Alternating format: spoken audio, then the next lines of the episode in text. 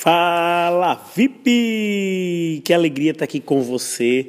Hoje eu vou te passar um plano para você pedir mudanças no seu cônjuge. Eu sou o Patrício Darvison do movimento Acredito no Casamento e você está aqui na minha lista VIP de áudios para o WhatsApp. E hoje é, é, algo interessante que eu vou passar para vocês. É, certamente, se você é recém-casado, você está descobrindo agora, mas se você tem muito tempo de casado, você já descobriu algumas coisas sobre a pessoa que você ama e o seu cônjuge que não são exatamente agradáveis. Por exemplo, ele ronca igual um lenhador, ela aperta o tubo do creme dental no meio e talvez você goste de ser no final. Ele costuma achar que diversão é assistir uma partida de futebol na quarta-feira de noite e não sair para lugar algum.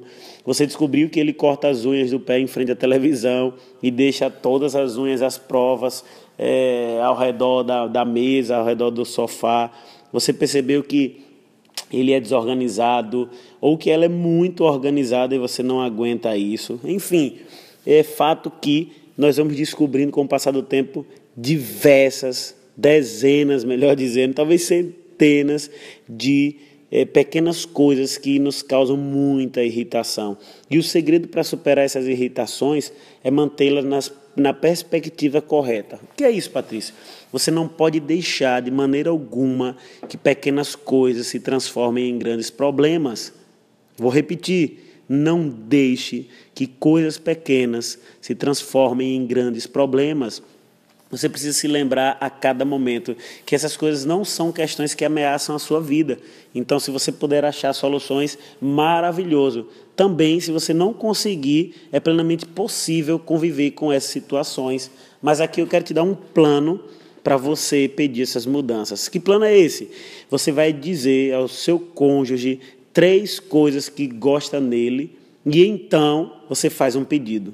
Por exemplo, você vai chegar para ele, vou citar aqui comigo e com Rogéria. Olha, Rogéria, eu sou muito feliz porque você é uma mãe maravilhosa, porque você é uma mulher que me deixa muito feliz, uma mulher que me dá muito prazer. Agora, por favor, pare de mexer nos meus livros. uma vez que o elogio precede o pedido, é muito mais provável que o seu cônjuge acate o pedido de mudança.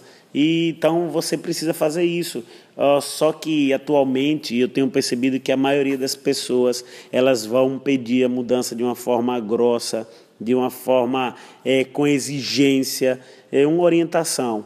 Não faça nunca mais de um pedido a cada duas semanas.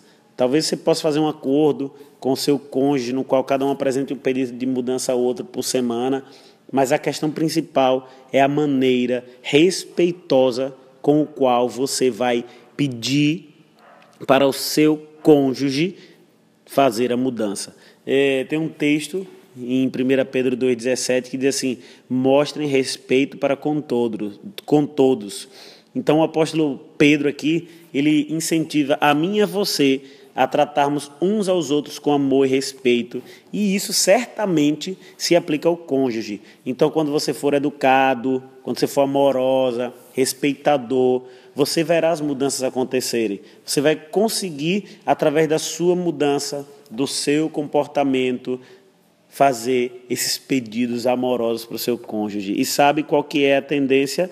É você começar a se concentrar nas suas falhas e parar de se concentrar e focar na, nas falhas dos outros. Essa é a perspectiva correta. Então, que Deus te ajude a que você trate seu cônjuge com amor e respeito quando vocês abordarem essas pequenas questões e que te ajude também e ajude o seu cônjuge a estarem dispostos a ouvir e a mudar. Você mudar a si mesmo e o seu cônjuge mudar a ele, certo? Então, essa é a mensagem de hoje.